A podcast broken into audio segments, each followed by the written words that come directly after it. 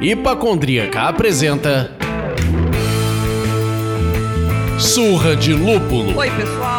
Dia, boa tarde, boa noite. Eu sou Ludmilla, mais conhecida no Instagram como Hipacondríaca. E no programa de hoje é a prova que a gente faz o que vocês pedem, sempre que possível, claro, né? Então, depois do clamor das redes sociais, trouxemos Rodrigo Savamura. É, meus amigos. Rodrigo é engenheiro de alimentos de formação, campeão brasileiro de sommelier em 2016, finalista duas vezes do campeão mundial de sommelier, entre outras cocitas mais que ele vai contar pra gente aqui no papo. Então, Rodrigo, dá um alô pra galera. Alô! gente, Literal. bom dia, boa noite, boa tarde. É um super prazer estar aqui conversando um pouquinho, podendo contar um pouquinho dessa história maluca, né? E quem olha talvez o release da chamada para esse podcast aqui não deve né, botar nem um pouquinho de moral ali na foto de um né, japonês, né, tal, para falar de cerveja, como assim? Então é, é muito legal assim de ter essa oportunidade de contar de como que essa trajetória meteórica mesmo, né, um espaço de tempo super curto aí que eu consegui é, me desenvolver dentro desse segmento de cerveja e de certa forma aí conquistar aí é, meus objetivos profissionais. Então é, é- é sempre uma honra poder falar sobre isso e servir até assim de inspiração para muita gente, porque é, quem já me acompanha em sala de aula, já assistiu aula minha, eu falo que eu sou a prova viva que é, degustação de cerveja não é não é GEI, não é DNA, e sim é muita prática, é muito treino, e a gente consegue sim adquirir essa habilidade ao longo de muito estudo. Legal, muito bom. Bem-vindo, Rodrigo, e eu sou o Leandro, e hoje vocês podem me chamar do Serviço de Vaz. Às vezes dá certo, às vezes dá errado. No seu caso, deu errado, né? É. Aí, ó, ó, né, depende É. do dia. Depende do dia. Rodrigo, a gente costuma beber uma cervejinha durante o nosso papo, e aí eu queria saber o que, que você está bebendo por aí. Tô tomando aqui Estrela Galícia 00, só que a Oh! versão black, né? Então, já dando um pouquinho desse spoiler aqui, a Que Estrela maneiro! Galícia ela tem, ela tem no seu portfólio aí três possibilidades de cerveja sem álcool, né? Então, essa aqui é a black, super Uhum. tostada, né? Com um perfil de malte torrado. A Estrela Galícia também tem a versão tostada, que eles chamam, que é um pouco mais maltada, puxando para um caramelo. Uhum. E a versão tradicional, que é aquela que a gente conhece, que é um blend, na verdade, é muito interessante essa parte, que é um blend é, de uma versão de fermentação interrompida com destilação a vácuo. Então, é, é, são essas três possibilidades, e a que eu tô tomando hoje é essa 00 Black, né, super inusitada também, tem um aporte de sabor bem interessante, mesmo sendo uma cerveja zero álcool. Legal. Interessante. E você, Lude? Olha como as coisas são, hein, gente? Eu falei pouquíssimo com o Rodrigo, a não ser pra combinar aqui e ali, ele trabalhando, eu também. A cerveja que eu trouxe pra beber aqui hoje, que não é comum isso acontecer, apesar de eu gostar, é a Session IPA com maracujá 00 álcool. Uau! Tá? Transmissão de pensamento. Porra, muito legal, muito legal. Então, como é de costume, vou abrir aqui a cerveja nesse momento. Não ficou esse barulhão todo, mas deu certo. Então vamos aqui servi-la. E já sobe um cheirinho aqui. Vamos ver, vamos ver, vamos ver. É, subiu um maracujazinho aqui. E você, serviço de Vaz que deu errado. Deu errado é por tua conta. É claro, é por minha conta. O que, que você tá bebendo por aí? Não combinei com vocês, né? Então eu estou bebendo a hora extra da Campbell. É uma Ó. Hellesbock. Hellesbock. Inclusive é isso que você tá fazendo a gente fazer hoje, hora extra, né? É, exatamente. É para é temático. Olá, bom dia, boa tarde, boa noite. Aqui é Ludmilla, mais conhecida no Instagram como Hipacondríaca. Ludmilla, você veio, você veio, sim! E cheia de apoios para você virar um mecenas do Surra de Lúpulo agora. Vamos começar com um apoio hiper, super, mega power. E você pergunta: qual apoio, Lud? Qual apoio? Esse é o mecenas latinha que combina com o quê? grupo exclusivo, conteúdo extra, descontos, sorteios e muito mais. Isso tudo por um preço muito especial e que cabe no seu bolso. Apenas 12 reais por mês. Mas se você está se sentindo muito mão aberta, tem o apoio certo para você. E vocês me perguntarão: qual é o apoio, Lude? No Mecenas Growler você leva tudo que o Mecenas Latinha recebeu e mais. No segundo mês de adesão recebe na sua casa um copo da hipacondríaca ou surra de lúpulo e mais um abridor. Apoie, apoie, apoie agora mesmo. Acesse apoia.se barra surra de lúpulo e vire um mecenas você também. Thank you. Então, sem mais delongas, vamos aqui fazer logo a primeira pergunta para o Rodrigo, porque tempo é dinheiro, meus amigos. Como é que foi a construção da sua carreira para chegar até a cerveja, que a gente já viu ali em cima que você é formado em engenharia de alimentos? Uhum. E quando é que surgiu esse interesse pelo líquido sagrado, né? E por quais etapas você passou para chegar até a cerveja? Como você falou, não necessariamente genética tem a ver com tudo, a gente tem esforço, suor. É 10% de talento e 90% de, de suor, né? É, muito suor, muito muita superação e determinação, sem dúvida nenhuma.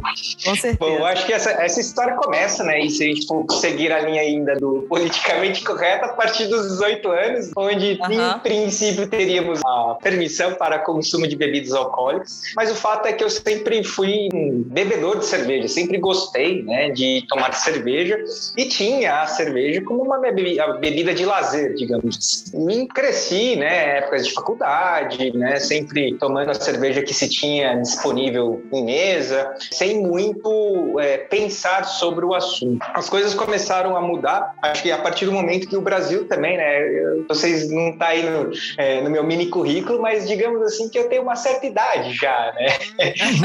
e a gente, eu vivi principalmente numa época onde a gente não, não, tinha essa enxurrada de possibilidades de cervejas disponíveis e de muito fácil acesso. É, eu vivi na época que começou começou exatamente a abertura do mercado para cervejas importadas, né? Década de 90 e pouquinhos a gente está falando. E nessa época, quando começaram a surgir as primeiras cervejas é, importadas, sempre que havia alguma oportunidade, eu começava ali é, esse caminho das experimentações muito mais nesse viés de curiosidade, de curioso. A partir do momento aí que os tempos foram passando, né? O conhecimento foi se despertando, é, eu me percebi é, um entusiasta né, dessas novas possibilidades de consumo a respeito de cerveja. Então, esse caminho natural, cerveja de trigo, né, a Weiss, é uma uhum. grande homenagem ao Leandro. Sim. Sem dúvida nenhuma, foi a, a grande é, entrante dessa história. Depois, Witbiers, enfim, cervejas belgas, que eram as que mais a gente tinha disponibilidade no Brasil. E uhum. uma coisa me, me deixava meio que intrigado nessa história, que eu, ora, ia lá, escolhia aleatoriamente uma cerveja e aquele sabor me agradava, aquele sabor estava de acordo com as minhas expectativas para aquele momento. E ora, eu dava um tiro, exatamente um tiro no pé. Eu tomava um negócio assim, poxa, não era isso que eu queria, mas é cerveja belga, não era para ser igual a cerveja belga que eu tomei aquela outra vez. Né? Então eu comecei a, a, a, por curiosidade, tentar identificar o que, que movia essas grandes diferenças que eu percebia nesse, nesse perfil aí de experimentação. O tempo foi passando, né? comecei minha carreira profissional, é, comecei a continuei essa história de degustar, de buscar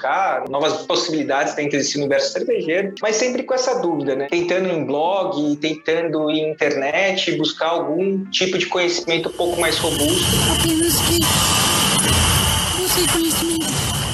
da cerveja. Foi que, né, depois de muito batalhar, é, dentro já da minminha história com esse pezinho de gastronomia, é, no meu curso de formação de chefe de cozinha, é, a gente numa aula de bar, de serviço, a gente teve um, uma simulação de um serviço harmonizado. E, por, por meu espanto, foi uma harmonização com cervejas. E que aquilo maneiro. foi um estalo. Poxa, como assim? Né? Não, porque esse aqui é o sommelier de cervejas. Eu nunca tinha ouvido falar essa expressão. A gente está falando lá, sei lá, acho que que 2012, por aí, 2013, mais ou menos. E eu falei assim, não, pô, bateu, né? Eu vou pesquisar, vou ver onde tem curso de sommelier de cervejas e vou buscar esse conhecimento. Foi quando eu descobri que existia, né, esse curso de formação e quando eu busquei essa formação, é, não tinha mais vaga. Eu tive que ficar numa lista de espera para entrar no semestre seguinte. E lá em 2013, se eu não me engano, eu comecei esse meu conhecimento a respeito acerca da, da cerveja, mas de uma forma um pouco mais com um pouco mais de profundidade. Comum a todos que se, se deparam com essa, esse universo gigantesco da cerveja, amor à primeira vista, né? Então, a partir desse momento eu comecei a estudar, né? Não larguei, não larguei mais o osso e foi uma sequência de cursos atrás de cursos, né? Então, sommelier de cervejas, é, análise sensorial, off flavors, depois eu fiz um outro sommelier de cervejas, né? Isso foi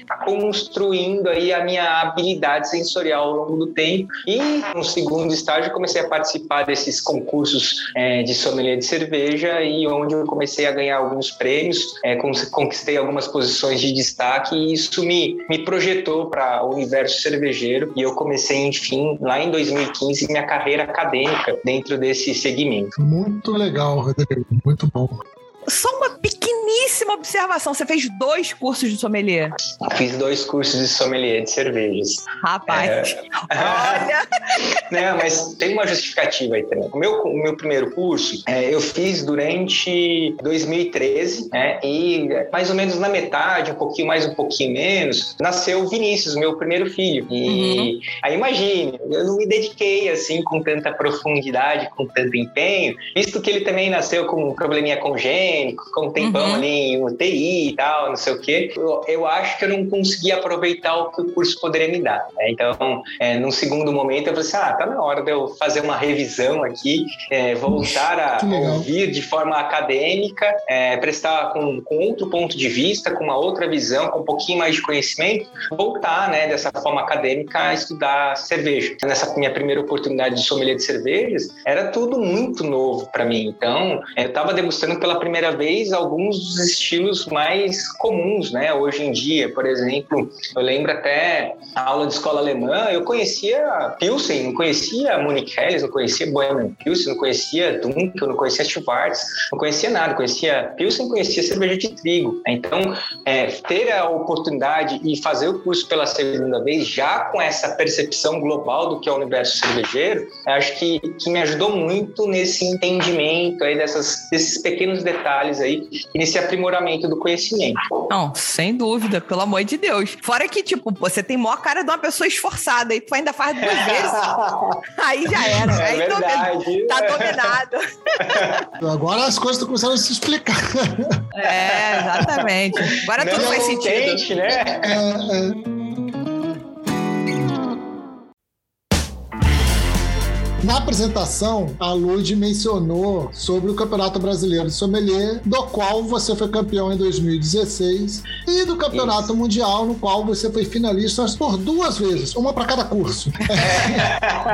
Pra honrar, né? Valeu a pena. Primeiro, eu quero saber como é a preparação para uma prova dessas e quais são as dicas que você pode dar para a galera. E é legal pensar, porque assim, no papo que a gente teve com a Beatriz Ruiz, né, sobre a certificação Cicerone e tal, ela citou que o Brasil tem um comportamento muito específico com a formação de sommelier, que é, é, tem muita gente que faz, tem muita oferta e tem muito curso de gente que faz. Então, eu acho que tem um público bem interessado aí em saber como se prepara para uma prova dessas e quais Sim. são as dicas que você dá. Fazendo esse aporte aí no que a Bia trouxe, salvo engano, o Brasil é o maior formador de sommeliers de cervejas do mundo. Exatamente, é, ela levantou isso pra esse, gente. É, é, é para pro, considerando o Instituto da Cerveja, Science of Beer e outras escolas que têm essa penetração de mercado, é, a gente tem uma quantidade aí de formados é, muito, muito grande. Então, é algo único, realmente exclusivo nosso. Voltando à parte da questão, acho que o primeiro ponto é, é o entendimento que quem faz esse tipo de prova é maluco, né? Porque. Porque a primeira é dica é, surreal, é aceita, você é louco. Aceita, aceita que dói menos. Você não é normal e você tá afim de ir do céu ao inferno num gole, literalmente, né? Porque se você não tiver num dia bom, você exatamente não consegue produzir nada e vira um fiasco e pode virar um trauma na vida de cada um. Mas o fato é que, assim, cada uma dessas provas tem uma dinâmica bem diferenciada. Né? Então, é, primeira coisa, leia o regulamento. Né? Acho que cada vez mais eu vejo as pessoas pouco interessadas no manual de instrução. O regulamento é um manual de instrução dos campeonatos. E lá tá um ponto, tem pontos muito importantes. Por exemplo, eu lembro quando eu fui construir esse meu estudo, essa forma de pensar e de estudar para o Campeonato Brasileiro, a primeira coisa que eu percebi é que a prova teórica vale muito, principalmente como critério de desempate. Então eu falei assim, pô, tá aí. Então eu que tenho essa carinha meio que reflete o perfil CDF, eu vou focar nessa parte teórica e se de repente eu me classificar, depois eu me ligo lá com a parte sensorial, né? Eu dou meus pulos lá e, e tem duas, três semaninhas entre né, o resultado das classificações e o foco daí na parte sensorial. Então eu estudei muito a parte teórica, assim, mas de estudar tudo que é possível ser estudado dentro do universo cervejeiro, desde processo, desde estilos, desde harmonização, toda essa parte teórica eu foquei muito e estudei bastante é, a respeito. Tanto que, se eu não me engano, em um, acho que foi, foi em 2016 quando eu ganhei o brasileiro, acho que a minha foi a maior nota do, do teste teórico. Então, essa é a, é a primeira dica. E para o Mundial é a mesma coisa, é uma somatória de pontos que define quem vai para a semifinal e quem não vai para a semifinal. E uhum. ir muito bem na parte teórica é um grande diferencial, porque na média a galera acaba tendo uma pontuação muito próxima, né? com alguns desvios, é claro, mas pontuações muito próximas na parte de degustação. Então é um acerto, dois acertos que dá a diferença. Então tem muita gente tendo o mesmo número de acertos né, nessas provas sensoriais, e aí o que é o, o fator de desempate é a parte teórica. Né? Então essa é a regra número um. Se dedique muito à questão da parte teórica das duas provas. E depois é entender muito esse mecanismo aí de como que se dá a prova. Por exemplo, Campeonato Brasileiro são duas provas sensoriais, uma de off flavors e uma de identificação de estilo. Então, e aí a segunda dica super preciosa, e isso vai muito de encontro com que é um entendimento de análise sensorial, a prova de off flavor é uma prova que não se tem dúvida, porque o off flavor que é colocado nessas provas é um componente químico padronizado, né? a depender do, do fornecedor, ou Aroxa ou Flavor Act, é padronizado, ou seja, se tiver cerveja com diacetil, é diacetil para todo mundo, todo mundo uhum. vai perceber o mesmo componente químico, né? Se tiver é, a cerveja com, com trans 2-nonenal, que é o oxidação, vai ser igual para todo mundo. Então, a prova de off flavor é a prova que você não pode errar. Né? Então, é, se as pessoas percebem que tem uma memória sensorial um pouco mais é, curta, um pouco menos prolongada, vale muito a pena treinar e fazer essas degustações de off flavors semanas, dias antes da prova, né? Porque é, é assim, é um ponto chave você não perder ponto em off flavor. E depois estar tá super bem preparado para entender o que, que, são os estilos, quais são as características né, globais de cada estilo, porque é, num teste 100% cego, eu confesso que é assim, é igual o Mega Sena mesmo, né? É uma loteria uhum. muito grande, porque dentro do, dos guias de estilo, dentro das possibilidades de estilos, a gente vê que tem muito, mas muito estilo muito próximo um do outro, que sutilezas, detalhes, ou um pouquinho mais de amargor, ou um pouquinho mais de dulçor, ou um pouquinho menos de corpo, um pouquinho mais de álcool, vai tirar cerveja de uma bock para uma double bock. Então, essa percepção e essa sensibilidade é um detalhe muito fino. Então, conhecer macro, o estilo macro, acho que é fundamental e depois criar referências dessas características específicas, desses detalhezinhos para conseguir construir ali os seus próprios critérios de diferenciação para pelo menos chutar um pouquinho mais de chance de acertar. Né? Acho que esses são os três principais pontos. Sim, prova teórica, não perder ponto em, na prova de off flavor e ter pelo menos o conhecimento global do que é o que são os estilos e depois criar referências individuais, pessoais para esses detalhezinhos de percepção de amargor, para percepção de corpo, para percepção de intensidade alcoólica. É, é, esses detalhezinhos que vão tirar, como eu falei no exemplo anterior, uma cerveja de Bock para Doppelbock, ou de uma é, Scotch Ale para uma Doppelbock, ou de uma Triple para uma Blonde, ou de uma Triple para uma agora Blonde Strong Ale, né? Enfim, então é, é muito sutil esse, essa pequena diferenciação, mas o macro, a construção do macro é fácil de perceber, né? Aí esse detalhezinho é o ajuste fino que cada um acaba criando seus critérios, suas referências pessoais para ir de um estilo para o outro. Tirando uma dúvida sobre a prova que você falou da teórica, deve-se falar um tanto sobre produção. Uhum. Também, né? Assim como no curso sommelier a gente aprende é, minimamente sobre produção, é, insumos, ingredientes, etc. A, a, função de cada um dentro da cerveja deve ser eu, similar. Eu diria até que tem, tem, um peso muito grande e para, por exemplo, eu não, eu não sou cervejeiro. Eu confesso que tem algumas respostas, algumas perguntas, algumas questões relacionadas à produção que são bem complicadas. Me recordo aqui, por exemplo, de uma questão do campeonato mundial, por exemplo, que era mais ou menos assim: ah, para se produzir uma Munich Helles tradicional, qual que é a relação malte-lúpulo que eu devo usar para produzir, sei lá, 10 hectolitros? Aí tinha lá as proporções, né?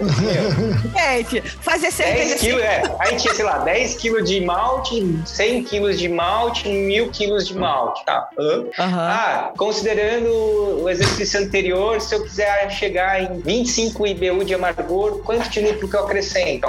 Ou seja, 10 gramas, 100 aquela, gramas. Tu é. errou aquela, tu já se lascou na próxima. Na próxima, Parece... e, e, muito específico para quem, quem é cervejeiro, talvez, é a mesma coisa que perguntar assim, né? Qual que é o lado esquerdo e qual que é o lado direito pra gente, né? Então é, é. uma coisa muito óbvia, né? Porque Sim. tem a proporção, né? Ah, sei lá, rendimento, por mais que os equipamentos mudem, né? Que tenham performances diferentes de rendimento, você, sei lá, é, não consegue fazer um 10 hectolitros de, de, de, cerveja com mil quilos de malte e também não consegue com 10 quilos. Daí é óbvio que talvez seria 100, né? Mas é, uhum. é, é, tipo, para quem não tá no dia a dia, vai ter muita dificuldade em perceber esse detalhezinho aí, né? Da escala, da, né, da proporcionalidade que se tem. Né? Então, com certeza. Cai muito processo, cai muito processo. E, e não é uma perguntinha simples, ah, do que, que é produzida a cerveja, né? Não é uhum. nada nesse nível. É, Quem é dera. Algo, é algo com um pouquinho mais de profundidade, sem dúvida. Aproveitando para dizer que a gente abriu caixa de pergunta lá no Instagram, porque como foi o clamor das redes sociais, e essa pergunta era uma pergunta que eu queria fazer, mas também Kaique Damasceno, nosso seguidor lá no Instagram, mandou essa perguntinha querendo saber como é que foi a tua prova e como é que foi essa escalada. E aí, pra gente dar aquela contextualizada geral no ouvinte, seja aquele que já é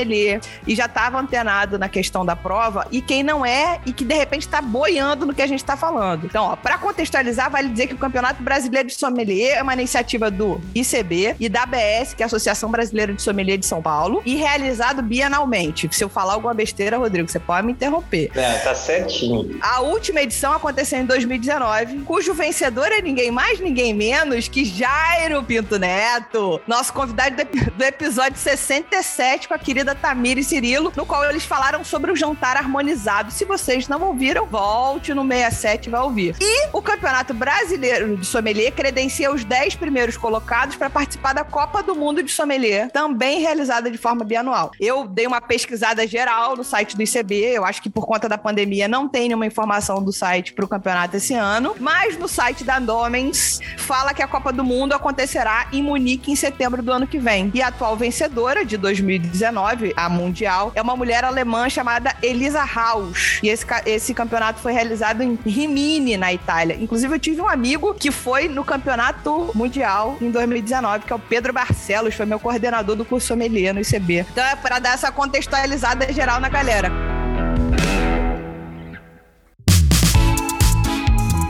Existe uma crescente nos cursos híbridos ou até 100% online para sommelier. Aí a gente recebeu a pergunta do seguidor que eu não sei o nome, mas o Instagram dele é Bebendo e Aprendendo, graças a Deus. Gosto dele. Ele diz que foi seu aluno no curso sommelier de forma presencial, mas ele gostaria de saber a sua sincera opinião sobre os cursos de sommelier online. Você acha que é possível formar um sommelier à distância? Complicada essa pergunta. O que eu gosto de fazer é um paralelo com o universo acadêmico de, de uma forma geral. É, em qualquer profissão, em qualquer curso, né, onde você busca um aprendizado, um conhecimento para exercer uma profissão, e lembrando, né, que, que o curso de sommelier, em princípio, está formando um profissional que vai trabalhar ali com um atendimento, essa parte do serviço da cerveja. Né? Então, considerando esse fato e fazendo uma analogia com as outras formações, eu diria que existe um, um ponto muito importante, que, na minha opinião, nenhum dos cursos, né, em qualquer modalidade que seja, ele te dá ali 100% de segurança para você seguir como um grande profissional daquela área. Ele te dá ferramentas básicas para você começar a construir um ponto de pensamento, uma linha de condução do seu trabalho. É, então, isso serve para os cursos de sommelier, serve para os cursos de gastronomia, serve para os outros cursos de formação. Dito isso, é, é, independente da modalidade, se presencial ou se híbrida online, eu acho que quem faz o grande diferencial é o aluno, né? O interesse que ele tem, a vontade que ele tem de continuar estudando, porque, de novo, é, o conhecimento apresentado nos cursos, independente da forma que ele é apresentado, presencial, híbrido ou online, é o ponto de partida, é uma base para começar-se a construir uma, um desenvolvimento nesse segmento. Então, vai depender muito do, do perfil do aluno, o quanto que ele está disposto a continuar esse caminho do conhecimento. Tá? Então, é, o que, que eu acho que tem de pontos positivos e negativos em cada uma dessas modalidades? Sem dúvida nenhuma, no presencial, a troca entre as pessoas que estão ali naquela sala, ela é muito, mas disparado muito maior. É, desde a troca professor-aluno, desde aluno-aluno. Então, esse viés do network, esse relacionamento, dessa construção e interação que se tem no presencial, a gente não vai conseguir atingir esse nível em nenhum tipo de outra modalidade. Né? É, ao passo que no virtual, no híbrido, no 100% online, te permite ou te dá um alcance, te dá uma penetração em talvez praças que se você tivesse a estrutura física apenas, você não teria condições de atingir. Então, te dá a possibilidade de pessoas que moram longe dos grandes centros também terem a oportunidade de trilhar por esses caminhos. Então, tem esses dois lados, esses dois pontos de vista que eu acho muito importante. Eu, eu assim, não podia concordar mais com você sobre isso, porque eu tenho um, um cunhado que é médico e ele tá dando aula de medicina online. Óbvio que já voltou um bocado do presencial, mas passou-se talvez quase um ano ininterrupto de março a março com aula online. Se médico pode, gente, sommelier pode também, Jesus. pois é, né? E aí a gente tem outros exemplos né, em outras áreas ali que funciona. De novo, acho que é muito da mentalidade de cada um. E pensando, né? A gente é, é muito romântico. Quem, quem, gosta de cerveja e trabalha com cerveja, primeiro é apaixonado por cerveja. E uhum. sempre que tem algum ponto polêmico, pelo menos eu, né? Eu, eu sempre tento ver sobre a perspectiva da, do copo cheio, né? Então, considerando que a gente terá condições de atingir mais gente, de levar o conhecimento de cerveja para mais gente nesse formato online, por que não? Né? Então, é, eu acho que esse ponto acaba superando a questão da troca, da interação e da relação aluno-professor e da relação aluno-aluno. Né? Então, eu, eu, vejo nessa perspectiva, assim, ah, bom, temos problemas? Temos problemas. Pode ser que alguma coisa se perca nesse caminho? Pode ser, né? A prender a atenção no universo online, né? É, os fatores de, de distração são muito maiores. Pode ser mais complicado passar esse conhecimento para o aluno de forma virtual? Creio que sim, mas de novo, só pelo fato de dar oportunidade para alguém que não teria esse acesso por conta Perfeito. de não conseguir estar presente, eu acho que vale o risco. Eu acho que o ponto é esse, assim, você falou uma coisa que eu acho que faz muito sentido, que é a gente consegue alcançar mais pessoas e vai ter os seus próprios desafios, vai ter as suas limitações. Então, beleza. O ponto é entender que não é copia e cola, não é pegar a aula presencial e levar para o digital. Vai precisar, precisa de adaptações, precisa de pensar em outros formatos de dar essa mesma aula, porque você não tem interação ali presencial. Uhum. Resolvendo isso, é uma outra aula direcionada para aquele meio. E aí tem as tirar as vantagens, o copo meio cheio daquele meio. É sim, concordo. O alcance, é, pluralidade, por aí vai. Ter a oportunidade, eu acho que já é um bom passo. Agora, o que está sendo apresentado, já não consigo responder, né? Qual que é, é o nível da entrega que está sendo, as, que, que, estão sendo as entregas é, virtuais. Eu imagino que é, todo mundo meio que tentou se preparar e se adequar e, e se, se posicionar para fazer algo bem interessante. Não, eu acho Legal. que, para mim, esse ponto da, do alcance é puta, essencial. A gente é um país de dimensão continental, um negócio que a gente fala aqui pra caramba. Você imagina um aluno que tá no Amazonas querendo fazer um curso sommelier. Não chega nenhum curso lá. Ele vai ter que viajar para alguma capital, para algum centro onde o curso é oferecido por qualquer uma das escolas que nós temos aqui. Se ele puder fazer pega, isso né? online, exato. Se você puder fazer isso online, pô, você concorda que esse cara já saiu do ponto zero e ele pode até uhum. precisar de um reforço, ele pode ter que fazer um outro curso depois, realmente de forma presencial, estudar, mas não sei, não sei, mas enfim, eu acho que é sensacional. Uma sementinha ali, né? Com você certeza, com é, certeza. O nosso bolo está crescendo, assim, e, e, usando a analogia de novo, né? O nosso bolo está crescendo, ou seja, o número de cervejarias não para de crescer. O, o viés, o problema dessa história toda é que a quantidade de bocas continua a mesma. Sim. Né? Então, se a gente não aumentar esse mercado, vai só crescer cervejaria e cada vez mais as cervejarias vão lutar pela mesma quantidade de consumidores. Então, a gente precisa, de fato, né, junto com o aumento da, da quantidade de cervejarias, aumentar também o número de consumidores. E o cara, para ele sair de uma cerveja que ele paga hoje 4, 5 reais no máximo, para ele pagar 30, 20, né, a depender da cerveja, até 40, 50, é um pulo muito grande. Não, com certeza.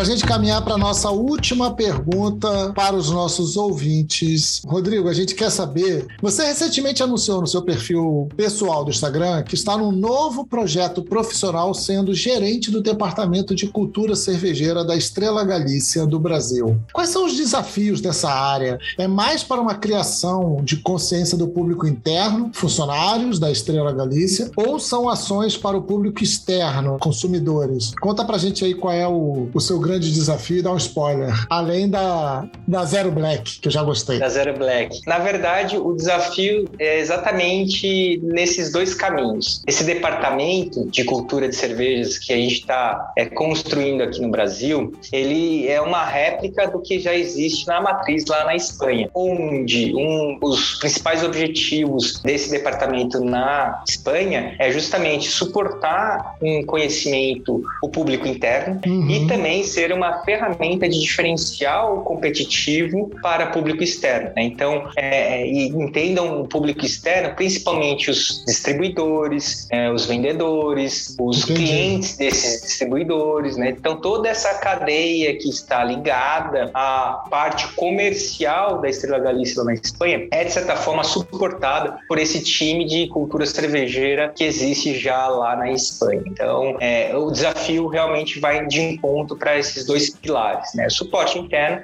principalmente considerando, né, esses objetivos aí de crescimento da marca aqui no Brasil, né, com esses últimos anúncios que a gente viu aí na mídia e com as possibilidades futuras que a gente tem aí. Então, é, é para dar esse suporte, para é, ter um time interno com conhecimento sobre cerveja, sobre cultura cervejeira e também dar esse suporte de diferencial, né, para que toda a cadeia comercial esteja envolvida e apta, né, a conversar sobre cultura cervejeira. Então é um, é um projeto mega desafiador, assim, que é, acho que o grande fator que, que me fez, que me motivou aí foi exatamente nesse ponto do desafio, né, de construir algo assim que pode ser realmente um divisor de água para estratégias comerciais de cervejarias de um porte um pouquinho maior aqui para o Brasil. Sensacional.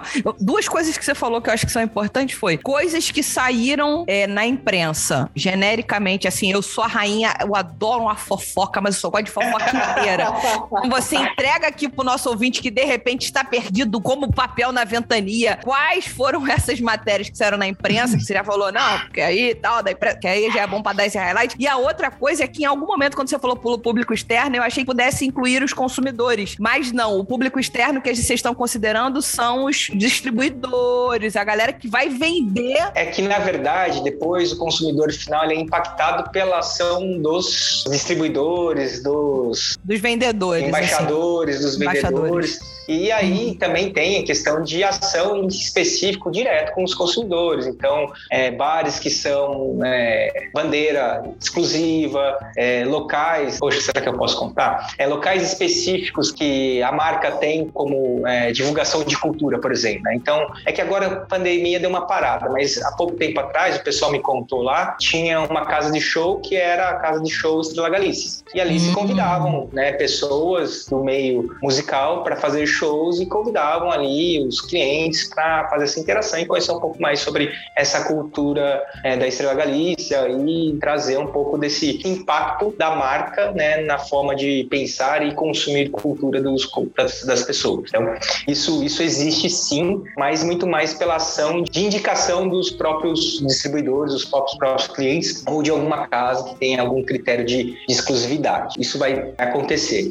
E com relação às notas da imprensa, né, acho que a grande ou a principal aí que vinculou nos últimos dias foi que até então, né, até essa construção, até essa expansão da marca aqui dentro do Brasil, a parte comercial era internalizada. A própria Estrela, Estrela Galícia tinha a sua estrutura comercial e fazia toda essa gestão de vendas. Né? Temos aí um pouco mais de uma semana foi exatamente a parceria com o Grupo CCL. O Grupo CCL é exatamente todos os engarrafadores que vendem Coca-Cola do Brasil. Então, uhum. esses, esse grupo, esse braço comercial que hoje distribui Coca-Cola por todo o Brasil, ele vai estar tá, é, responsável por fazer essa distribuição da Estrela Galícia a nível Brasil. Então, a gente está falando de uma capilaridade, de uma penetração de mercado assim, muito, muito forte. Então, é, esse foi o grande é, burburinho, digamos assim, que a gente ouviu aí nos últimos dias. Então, só para a gente falar um pouquinho em números, é, na Espanha, por exemplo, a Estrela Galícia não é o maior grupo. Né? A gente está lá em quarto em termos de volume, se considerar o volume de Heineken,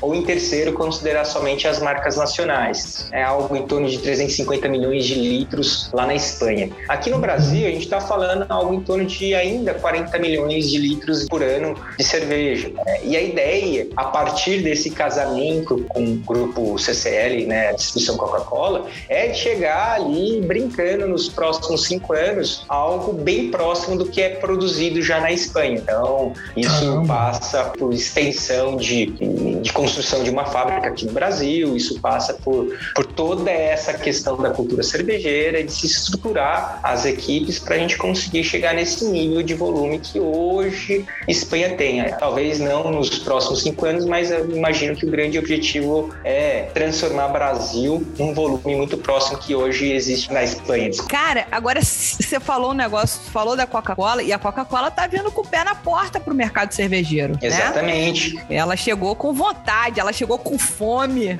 Sim, sim. Porque o que, é, o que, que aconteceu? Ela distribuía né, uma outra grande marca de cerveja, né? Inclusive, é uma, uma marca que tá ganhando muito share aqui no Brasil. E nesse meio do caminho, não sei se acabou o contrato ou se foi feito um distrato, né? É, ela deixou de distribuir essa marca, né? E ficou meio que sem né, nenhuma linha, digamos assim, é, específica de uma de cerveja é, de, de alto giro, se a gente puder falar dessa forma. E aí, consequentemente, né, criou-se essa oportunidade para esse Galícia firmar esse acordo e, e, passar a ser, entre aspas, né, a cerveja de volume de distribuição da carteira né, desses distribuidores de Coca-Cola. É, não, quando eu falei que ela chegou com o pé na porta foi por conta da aquisição da Teresópolis, eu tô falando uma besteira muito grande. Não, não, é que como, a Teresópolis é específica do grupo Fensa, né? Então, vamos, vamos pensar que Coca-Cola é a marca principal, que gera em todo uhum, mundo. É, uhum.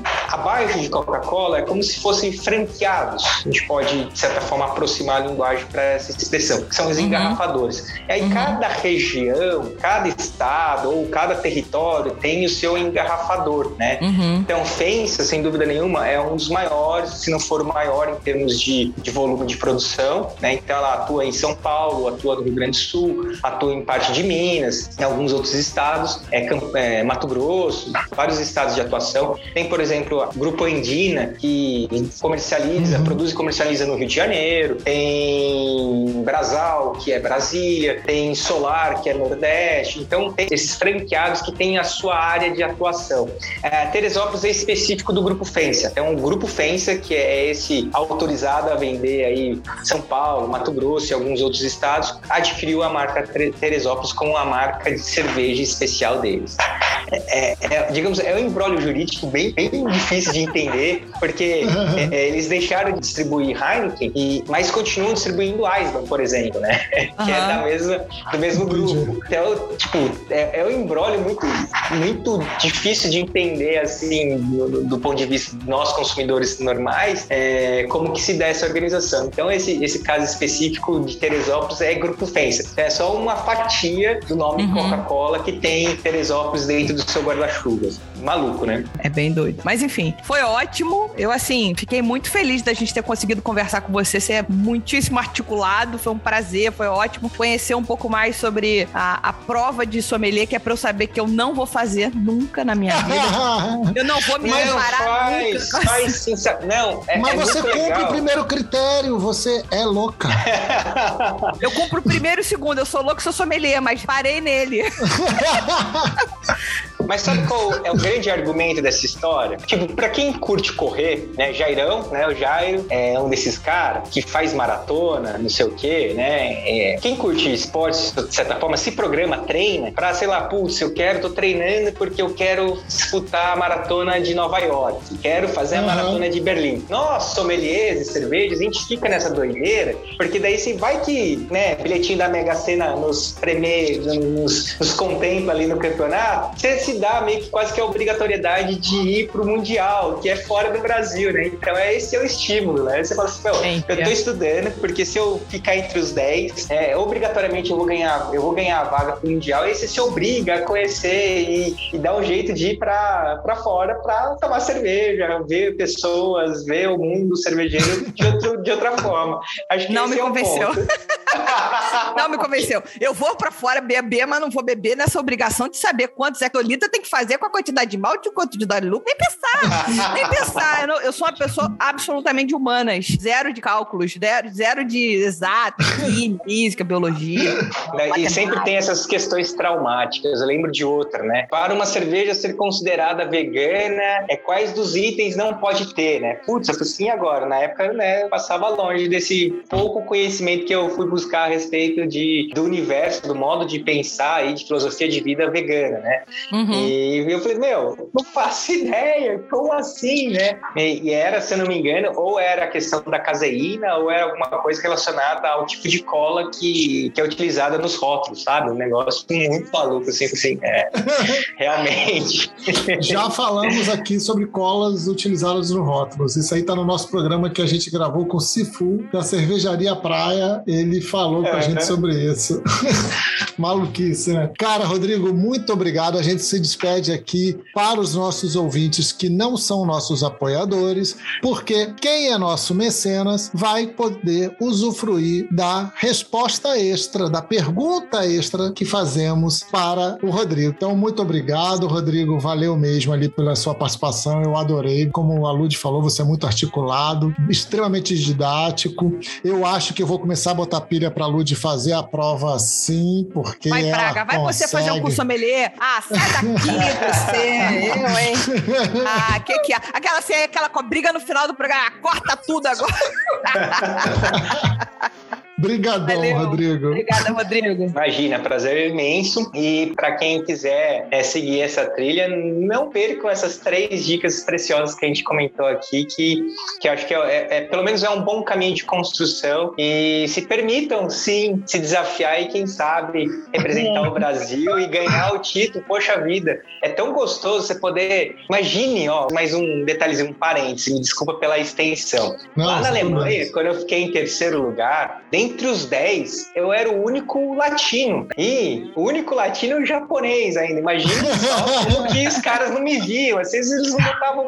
Não, não apostariam um euro na minha performance lá, né? Então. E aí depois que as coisas dão certo, é você chegar lá naquele meio monte de gringo lá que não te dava um euro lá sequer lá na casa de apostas, poder erguer a nossa bandeirola ali, né? Por mais problemas que a gente tem aqui, mas é, nessa bandeirola fala assim, ó, pô, vocês, ninguém me ajuda, mas a gente tá aqui representando. Putz, isso é a melhor sensação que, que pode acontecer e fazendo alguma coisa que você realmente gosta de fazer. Acho que isso é, é impagável. E só por isso vale o desafio de tentar ali lembrar de quantos quilos de malte a gente precisa fazer, precisa usar para fazer uma cerveja. Valeu,